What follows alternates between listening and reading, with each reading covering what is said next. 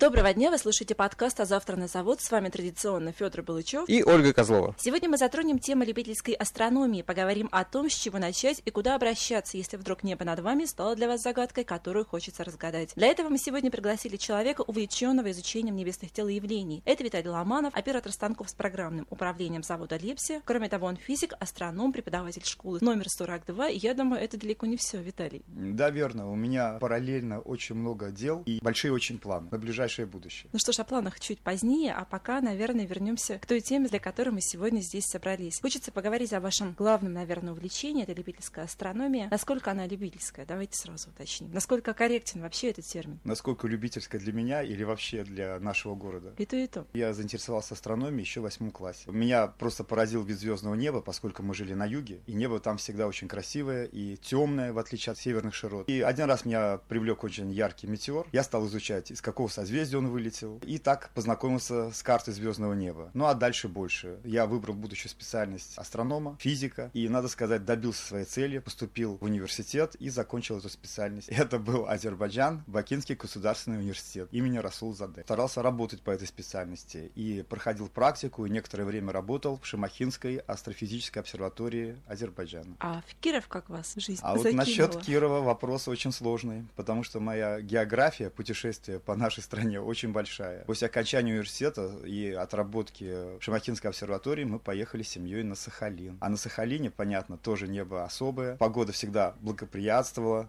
По ночам были морозы сильные, а при сильных морозах обычно небо бывает звездное. Там занимался астрономической деятельностью, там вел астрономический кружок в техническом лицее. И надо сказать, что практически все группы в этом лицее поддержали мое начинание, приходили на занятия и по ночам наблюдали очень много интересных явлений. Там же на Сахалине впервые я увидел и детям показал две ярчайшие кометы неба. Это комета Хейла Бопа и Хиакутаки. Они буквально через э, несколько месяцев друг за другом летали. Мы сфотографировали хвосты, мы наблюдали их перемещение на, по звездному небу. Там же наблюдали солнечные затмения, лунные. И я с Сахалина, приехав в Киров в дальнейшем, привез очень большой багаж и фотографий, и опыта наблюдательного. И, естественно, продолжаю и здесь, в Кирове, привлекать детей к этому занятию. Я начинаю завидовать вашим детям. Они себе тебе тоже завидуют, потому что в основном наша современная молодежь не профориентирована. А когда приходят ко мне в клуб любителей астрономии, понятно, они получают дополнительные знания и по физике, и по математике, и астрономия как такой великий стимул лишний раз отдать время науке, а не просто при время препровождению за своими гаджетами. Когда мы ездим на астрономические наблюдения, обычно и не только дети, но и взрослые, которые участвуют в этих астровыездах, задают вопросы про конец света. То есть это самый пик невежества ответственности, что ли, которые приходят именно с наших экранов и из прессы. Приходится людям объяснять, что вероятность каких-то глобальных событий, катастроф сводится на сегодняшний день к нулю. Давайте вернемся к вашему клубу, расскажите о нем, кто в него входит, какими задачами вы занимаетесь, какие мероприятия. Клуб любителей астрономии, который я веду уже много лет, постоянно меняет свою базу. Приходится со своим оборудованием переселяться из одной школы в другую. По этой причине мы сейчас пытаемся организовать центральный клуб любителей астрономии в городе Кирова на базе детского космического центра, который будет работать с сентября этого года. И я думаю, на этот раз все-таки мы найдем покой, свое оборудование установим туда раз и навсегда, и будем привлекать детей уже не с конкретной школы, а со всего города Кирова. Светлана Витальевна пошла навстречу сразу. Светлана Витальевна Шумайлова – это директор космоцентра. Потому что у них именно клуба любителей астрономии, э, как ни странно, при детском космическом центре до сих пор не было. В основном они занимаются работой по моделированию, по чтению фантастической литературы, у них есть очень хорошие залы, в которых установлены современные компьютеры, имитирующие полет МКС. Можно попробовать управлять э, большими и малыми вертолетами авиации России. Вот. А вот именно наблюдательная часть, к сожалению, пока у них не было развит. Думаю, я рад этому, поскольку я принес свои предложения, и их с радостью для деятельности большой. Э, приняли, да. Ну и небольшое отступление. Клуб моделирования был создан тоже нашими лепсинцами. Ну, Борис здорово. Васильевич Царегородцев, э, Знаю. бывший главный конструктор автор, он очень много положил. И сейчас Валерий Георгиевич Аврамов э, тоже активное участие принимает. Ну, здорово. Так что мы не отстаем, и я продолжу это дело. И у нас в астрономическом клубе мы занимаемся и ручным творчеством. Я имею в виду, создаем какие-то элементарные приборы. Те же телескопы из обычных линз. Делаем всякие угломерные инструменты, солнечные часы, гномоны, ну и так далее. То есть дети, особенно вот младшие школьники, они занимаются именно вот ручным трудом и без каких-то компьютерных гаджетов. А давайте сразу подскажем, куда детям, которые все это хотят делать, обращаться? То есть те, кто нас как услышит, заинтересуются. Если на заводе, вы знаете, как меня найти, ЦЕК-46, потому что у нас практически у всех есть дети, и меня можно найти для того, чтобы я их мог определить, например, свой клуб любителей астрономии, который сейчас при школе. Ну а когда откроем при детском космическом центре, значит, добро пожаловать туда. Тогда мы дадим дополнительную информацию. Виталий, а каков возраст детей, которые к вам приходят? И вообще вот есть э, возрастной порог, с которого вы начинаете брать для этих занятий? Поскольку я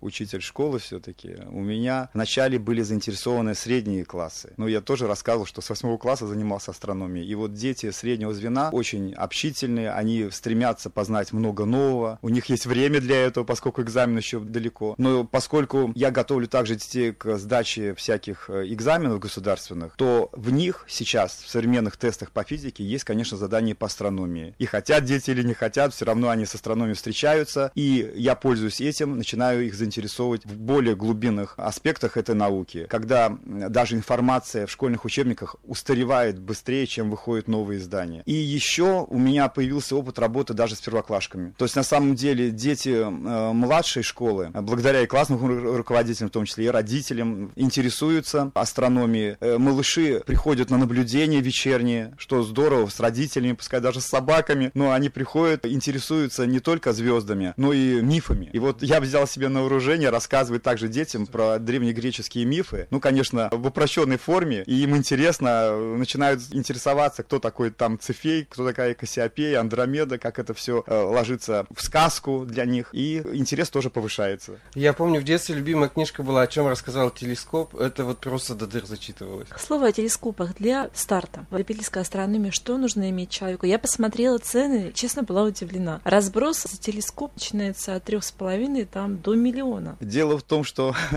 астрономы никогда не представляют свою деятельность без телескопов, особенно начинающие астрономы. Понятно, выбор очень широкий сейчас. У нас есть в городе несколько магазинов, которые торгуют такой техникой. Я сам туда ходил. Но надо сказать, цена не означает качество. В основном у нас телескопы идут китайского производства. И линзы порой бывают пластмассовые или даже стеклянные, без специального покрытия, просветленной оптики. Это, конечно, не качественные инструменты, поэтому покупать их никак не рекомендуется. Что касается телескопов более высокой ценовой категории, конечно, есть очень качественные, но они недоступны рядовому жителю Кирова, Кировской области. Это действительно надо быть фанатом науки, все деньги туда вкладывать, чтобы покупать дорогую технику в кредит хотя бы. А что касается малышей, детей, конечно, тут подойдут любые простые оптические приборы, поскольку в основном начинающие астрономы интересуются более яркими объектами. И для этих целей подойдет любой дешевый э, телескоп, зрительная труба, бинокль, монокль, то есть все, что есть под рукой, в принципе, будет годно. Потому что при небольшом увеличении можно разглядеть очень много интересного на Еве. Например, кратеры Луны, поскольку линия, разделяющая день от ночи на Луне, называется терминатор, можно ежесуточно наблюдать за Луной и смотреть, как этот терминатор движется по лунному диску, вырисовывая контуры кратеров и гор на Луне. Потом через такие же простые зрительные приборы можно наблюдать, скажем, спутники Юпитера, который открыл э, Галилео Галилей. Можно смотреть на какие-то двойные звезды, можно наблюдать пятна на Солнце, естественно, при этом применяя какие-то светозащитные средства, например, фильтры. Так что даже небольшой оптический инструмент недорогой может позволить детям открыть мир в астрономию хотя бы на каком-то А можно дать не, какие-то небольшом... рекомендации по выбору первого а, прибора? Рекомендации? Да, как выбрать? Выбрать. Но вообще считается так в оптике, в физике, да. Чем длиннее фокус объектива и короче окуляра, тем больше увеличение. Но гнаться за большим увеличением это без толку, потому что увеличиваем и атмосферные помехи. Поэтому, э, в принципе, любой человек по своим средствам может прийти в магазин и купить самую недорогую технику, простую, для начальных стадий наблюдений. И тут рекомендаций никаких трудно дать, потому что дешевая техника, понятно, она не такая качественная, но для тех наблюдательных объектов, которые я вам сейчас перечислил, это достаточно. Кстати говоря, можно даже наблюдение проводить первое время вообще без оптических инструментов, поскольку главный успех наблюдательный – это изучение самого звездного неба. То есть надо различать созвездия, когда они видны. Например, прилетает метеор, надо уметь определить, из какого созвездия он вылетел, потому что каждый э, метеорный поток принадлежит определенному созвездию и называется в честь него. Поэтому я, например, скажу, вот ездили мы наблюдать за город за метеорным потоком, это акварит. А что такое аквариды, в основном люди не знают. Что Хотя это латинское было? название слова водолей, аквариус. Вот. И это акварид, это значит метеорный поток, который имеет радиант, то есть точку, откуда вылетают метеоры, возле звезды это, в этом созвездии. То есть, видите, даже просто общий обзор без телескопа звездного неба может дать очень много информации. И, конечно, когда дети уже знают созвездия и звезды, и названия звезд, уже легче им вести записи наблюдательные и ориентироваться на звездном небе в принципе. Виталий, есть ли у вас какие-то любимые места в Кирове, в Кировской области, где вы считаете наблюдения наиболее эффективными? Я видела в объявлениях часто фигурирует Коршик, Подосиновский район. Здесь принцип такой, чем дальше от Кирова, тем лучше. Мы едем наблюдать э, действительно в район поселка Коршик, и то там на заднем фоне, когда мы снимаем звездное небо, виден Киров. То есть подсветка очень значительная, и, конечно, сейчас место, где э, небо абсолютно темное, в Кировской области, наверное, не найти все-таки. Потому что все города разрастаются, освещенность э, увеличивается городов, и засветка неба очень большая. Растет благополучие. Да-да-да. Если наблюдать, наверное, только где-нибудь в Сибири, подальше от больших городов. В глубинке? В глубинке. Вот, на самом деле, у нас есть, конечно, места замечательные. Скажем, вблизи Коршика есть Нижняя Ивкина. Там тоже, конечно, поселок засвеченный, но все равно небо отличается от Кировского. В Кирове максимальный засвет. А по времени года, когда предпочтительнее? По времени года предпочтительнее, конечно, зима. У нас, как и в северных широтах вообще, в принципе, наступают полярные дни, небо темнеет не полностью, и поэтому звезд уже и не видно, в принципе, вот всех тусклых объектов, которые представляют какой-то интерес. С точки зрения именно наблюдений, Кировская область, как достаточно северная, какими э, особенностями обладает? Ну, то есть у вас есть опыт наблюдений и с юга, и там на Сахалине наблюдали. Какие явления у нас? Звездное небо юга самое замечательное. Поэтому лучше жить где-нибудь в Краснодарском крае, чтобы стать э, астрономом по жизни. Круглый год можно наблюдать за, да, за этими яркими объектами. И еще могу сказать, что южное небо, конечно, тоже красивое. Есть созвездия, например, Скорпиона, Стрельца, которые в Кирове, в принципе, видна только часть верхушкой. А если поехать, скажем, в Сочи или на юг куда-нибудь, то эти созвездия очень высоко поднимаются. А поскольку эти созвездия зодиакальные, по ним движутся э, планеты, в том числе такие яркие, как Юпитер, Сатурн. И вот, например, прошедшей зимой мы пытались наблюдать, скажем, Сатурн, и едва его нашли, потому что он проходил по созвездию Стрельца, естественно, очень низко над горизонтом. Это надо выходить в поле, потому что городская среда, постройки не позволяют его наблюдать, он, Сатурн теряется между домами. Вот. А что касается зимнего периода, на самом деле звездное небо зимы очень красивое. Достаточно вспомнить созвездие Ориона, самое большое такое, ну не самое большое по площади, но большое по площади. И по этой причине там очень много интересных объектов. Единственный недостаток зимних наблюдений – это морозы. То есть я, например, детей организую на вечернее наблюдение, пока еще минус 5 или 7. А потом, когда более глубокой ночью появляются яркие объекты, такие как Сириус, ярчайшая звезда всего неба, то морозы усиливаются, и тут долго не простоишь. Мы отогреваемся в холле школы для того, чтобы снова выйти на улицу. И здесь надо, чтобы совпало много факторов, в том числе и выходной день, например, потому что детям утром в школу, и чтобы было потеплее, и небо, конечно, было идеальное. Виталий, как обстоят дела у вас с коллегами? То есть есть, я думаю, еще астрономы-любители в Кирове? Как ну, конечно, рыбак рыбака видит издалека. То есть э, стоит только кликнуть в интернете, даже на странице ВКонтакте, когда группа астрономов, то появляются, конечно, коллеги. И есть у меня такой товарищ, Алексей Сыкчин, который тоже организует э, астрономические наблюдения в Кирове. У него есть и страница ВКонтакте, любительская астрономия в Кирове называется. Мы друг друга и нашли. Но поскольку я работаю на заводе Лепси, я хотел организовать такие же группы от нашего завода и э, проводить совместные наблюдения. А, очень радует, когда мы едем в поселок э, Коршик для наблюдения, стоит целая вереница машин до 40. И понимаешь, тепло в душе становится. Это все астрономы. Они собрались, друг друга ждут, потом поворачиваем в направлении поселка Хреново, и мы там наблюдаем. Это очень темный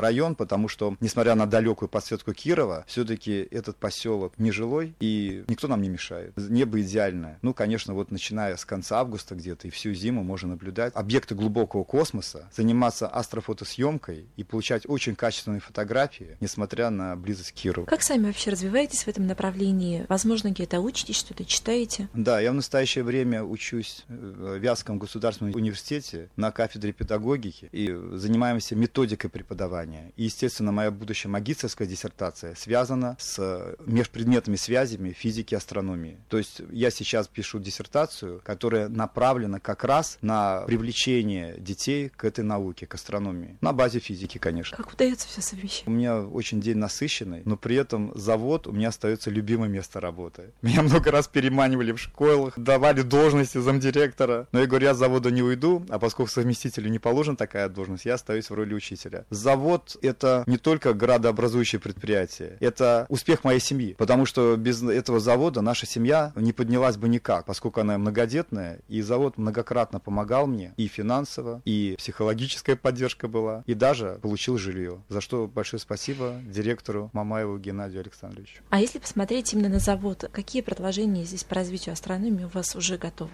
Значит, я пытался первый раз организовать поездку, дал объявление, в том числе и на странице ВКонтакте завода Лепси. Но, к сожалению, на первый раз откликнулось всего несколько человек, и то потом ехать передумали. Я считаю, нужна специальная подготовка для того, чтобы людей с завода не шокировать такими поездками. А для этого нужно, э, прежде всего, у себя в цехе. Я сейчас организую специальный стенд, в котором будем вывешивать информацию по астрономии. И раз стенд привлекает внимание, все прохожие, даже с других цехов, которые мимо этого стенда проходят, обращают внимание на эту информацию. И вот я начну с малого. То есть вначале привлекать буду своих сослуживцев по цеху. Ну и, конечно, параллельно хочется выйти на весь завод. И если соберутся группы большие, будут заинтересованы в таких поездках и наблюдениях, то я буду считать, моя задача выполнена. Ну, я думаю, людям надо просто рассказывать, объяснять на самом деле. Я вот вас слушаю, я понимаю, что я уже туда хочу. Вот. Меня удивляет то, что молодежи на заводе много, и она, конечно, прежде всего на нее рассчитана вот этот, чтобы э, привлечь их в свои ряды. Но очень много желающих оказалось среди старшего поколения. И это очень радует. Я даже могу сказать такой пример, что когда ездили вот этот поселок Хреново на наблюдение, у нас почти каждое наблюдение появляется одна бабушка на костылях после ДТП, и она все равно приезжает, чтобы лишний раз посмотреть на звездное небо. А поскольку мы там еще читаем лекции по звездному небу, рассказываем про звезды, про объекты замечательные, то вокруг меня обычно собирается много людей. И первый раз я даже сам не ожидал, поскольку я приезжал со своей семьей, начал своим детям рассказывать про звезды, есть у нас указка специальная лазерная, зеленая, которая может прямо буквально направлять свет на звезду и а, рассказывать про нее. И я вдруг замечаю, что в темноте очень много людей стоит. Я даже вздрогнул. Я даже не ожидал, что меня окружило столько народу. А там тоже человек, наверное, 30 где-то больше. Слышу, вопросы начали задавать. И вопросы задавали очень разные. Тревожные про конец света, например. Или про какие-то объекты космоса. И я понял, что я нужен людям. Такая просветительская деятельность э, меня очень даже устраивает, чтобы люди знали истинное положение дел в нашем мире, в нашей жизни, а не пользовались ложной информацией. Не смотрели бы рен К слову а, о ну концах да. света, какие байки еще слышали за свою астрономическую деятельность? Ну, Самые байка неожиданные. какая? Когда говорят конец света, я подразумеваю, что свет у нас вырубили. Ведь на самом деле о катастрофах, под которыми понимают конец света, нам пока вроде не грозит. Почему я говорю вроде? Потому что я всей информацией не владею. Есть тревожные сведения по поводу отдельных участков земной коры, да, то, что сейсмическая активность какая-то возросшая. На самом деле, если честно говорить, по статистике, она всегда была такой. Достаточно понимать, что мы до сих пор живы. Земля не самое безопасное место. Но и не самое опасное. Да, не самое опасное место, потому что мы, конечно, зависим от космоса. Все, что нам угрожать может, угрожает прежде всего космос. Но поскольку астрономы все-таки не дремлют, выясняется, что в окрестностях нашей планеты никаких объектов, которые угрожали бы Земле, нет. И всякие байки про апофис астероид и другие катастрофы катастрофы, которые могли нам угрожать, Планета это остается байками. Потому что на сегодняшний день регулярно рассчитываются параметры орбит таких объектов крупных и которые близко подлетают э, к Земле. И надо сказать, что они постоянно корректируются, и корректируются таким образом, что оказывается, что они вообще не могут э, причинить вред Земле. То есть учитывается все. Эксцентриситет орбиты, угол наклона, скорость движения, вращение объекта. И по всем параметрам нам нечего серегаться. А что а касается вот других передач, которые мы слышим, то здесь просто идет нагнетание всяких ужасов, чтобы привлечь внимание к своим передачам, только и всего. А если вспомнить Челябинский метеорит, как так вышло? Про Челябинский метеорит, конечно, бывают такие катастрофы, которые предсказать трудно, но здесь считается очень много факторов сыграло, среди которых прежде всего, что этот метеорит летел со стороны Солнца, и мы его просто прозевали. То есть он не был виден астрономом заранее. Не могу не спросить еще про ваше отношение к уфологии. На ваш взгляд, есть ли у нас все-таки соседи в этой вселенной? Считаем так, что поскольку космос безграничный практически, вероятность того, что кроме нас есть еще какие-то цивилизации, она не нулевая. То есть, возможно, есть какие-то существа, может быть, не совсем братья по разуму, но, по крайней мере, что-то живое. Есть. Вот, поскольку огромные деньги тратятся на изучение Марса, астероидов отдельных, спутников планет, специально есть программы по изучению возможной флоры или фауны на этих планетах. То есть это дело не пустое. Ученые продолжают искать. И считается, что в принципе на любой планете Солнечной системы может быть жизнь в той или иной форме, поскольку космическую радиацию, например, можно экранировать, просто опустившись э, на какую-то глубину в недра этих планет. Там уже и условия более благоприятные. Например, не только экранируется радиация, но еще и тепло элементарно. Может быть, вода в жидком состоянии. А считают в астрономии, что если есть вода, то это один из признаков возможности жизни. И мы ищем жизнь не то, что как братья по разуму, а хотя бы на уровне микроорганизмов. И это, если произойдет, будет великое открытие. Много очень фильмов выходит, вплоть до блокбастеров, то есть там и «Марсианин», и «Интерстеллар». Их разбирайтесь с детьми. Я хочу сказать большое спасибо американскому кинематографу, потому что они выпустили столько фильмов ужасов, что можно уже пережить все события, все катастрофы в истории Земли, которые были или которые могут быть потенциально, да. И в этом отношении у американцев очень хорошо передается физическая сущность явлений. То есть можно посмотреть, а, что бы было бы, если бы такое случилось в реальности. Но не более того. То есть вот это фактор привлекательности этих фильмов и физическая основа, она хорошо работает. А фильм «Интерстеллар», который вы говорите, он является как бы сейчас у нас Библией. Потому что то, что было описано Торном, там и снято да, в фильме, это очень даже правдоподобно. Но, конечно, на сегодняшний день наука до этого не дошла, чтобы осуществить то, что там происходит. Мы открыли недавно черные дыры, потому что они раньше были в теории, uh-huh. и жалко, что Стивен Хокинг не дожил год до этого открытия. Сфотографировали, правда, словно говоря, в радиодиапазоне, перевели видимый диапазон, и теперь мы знаем, что такие объекты существуют, и теория относительности лишний раз была доказана, и путешествие к черной дыре пока у нас невозможно, конечно, но, может быть, создадим ее сами, поскольку у нас есть большой адронный коллайдер. Большой. Да, э, считается,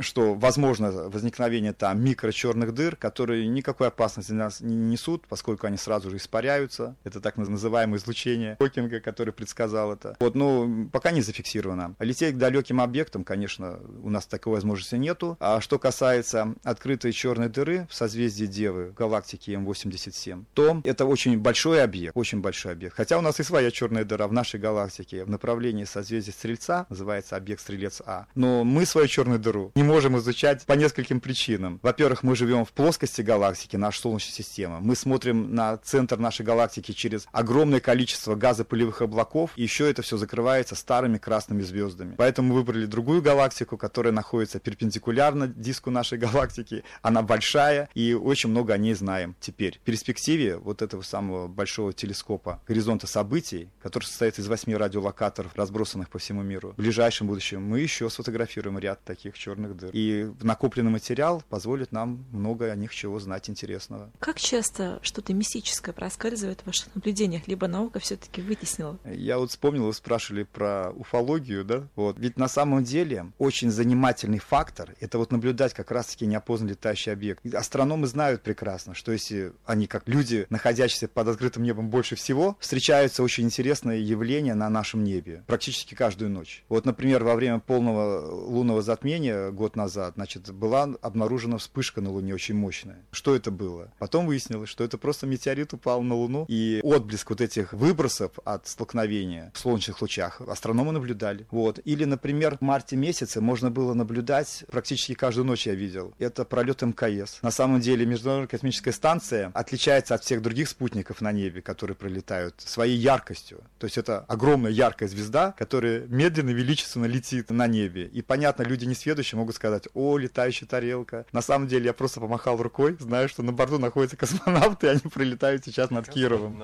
Да. А вообще-то вот в моей практике было несколько, конечно, интересных загадочных явлений, вот, которые описываются, скажем, в литературе где-то, но объяснение, конечно, дать сложно, что это может быть. Например, звезда, которая летит по небу, резко меняет направление. Я видел сам, конечно, я не говорю, что там летающие тарелки, потому что много есть э, и естественных, наверное, каких-то образований типа шаровых молний и так далее. Поэтому мы просто наблюдаем, собираем факты наблюдательные, какие-то данные, например, высоту пролета ориентировочно, яркость объекта, направление движения, а потом делаем анализ. Или, например, было такое явление, там же вот в Баку, где я жил, когда на небе вспыхнула яркая звезда, и от нее отделялось туманное облако по спирали. Понятно, можно тоже было заявить, о, нас атакуют марсиане. Но на самом деле выяснилось, что чуть, чуть позже в газете было опубликовано, что происходило на космодроме старт ракеты. И получилось так, что модуль, отделяемый двигателя, просто сгорал в атмосфере Земли, но он летел вдоль луча зрения. И создалось впечатление, что этот яркий объект увеличился в размере, а потом, естественно, он сгорел и потух, и все мирно закончилось. То есть, То есть все можно объяснить. Объяснение. Все можно объяснить. У науки есть для всего объяснение. Да-да. Но таких вот, э, типа посадок НЛО, отпечаток там пальцев, э,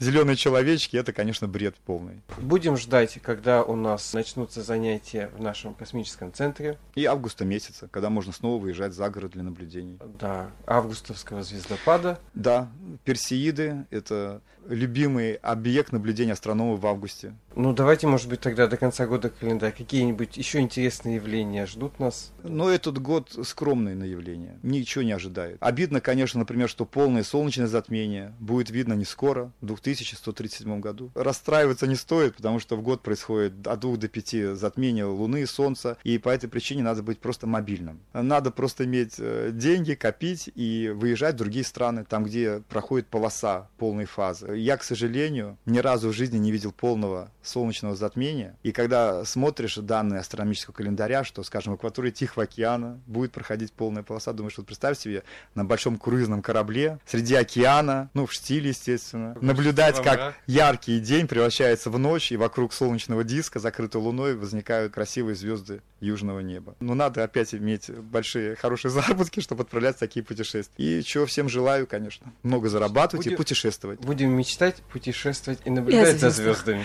Кстати, меня иногда спрашивают, в чем смысл жизни. Я говорю, люди, вы родились на Земле. По этой причине надо просто всю Землю и увидеть. Надо больше путешествовать, посмотреть замечательные места, чудеса света. Прекрасные слова. Я думаю, на этом мы остановимся. Спасибо, что сегодня были с нами, рассказали о звездах, которые стояли чуть Спасибо ближе.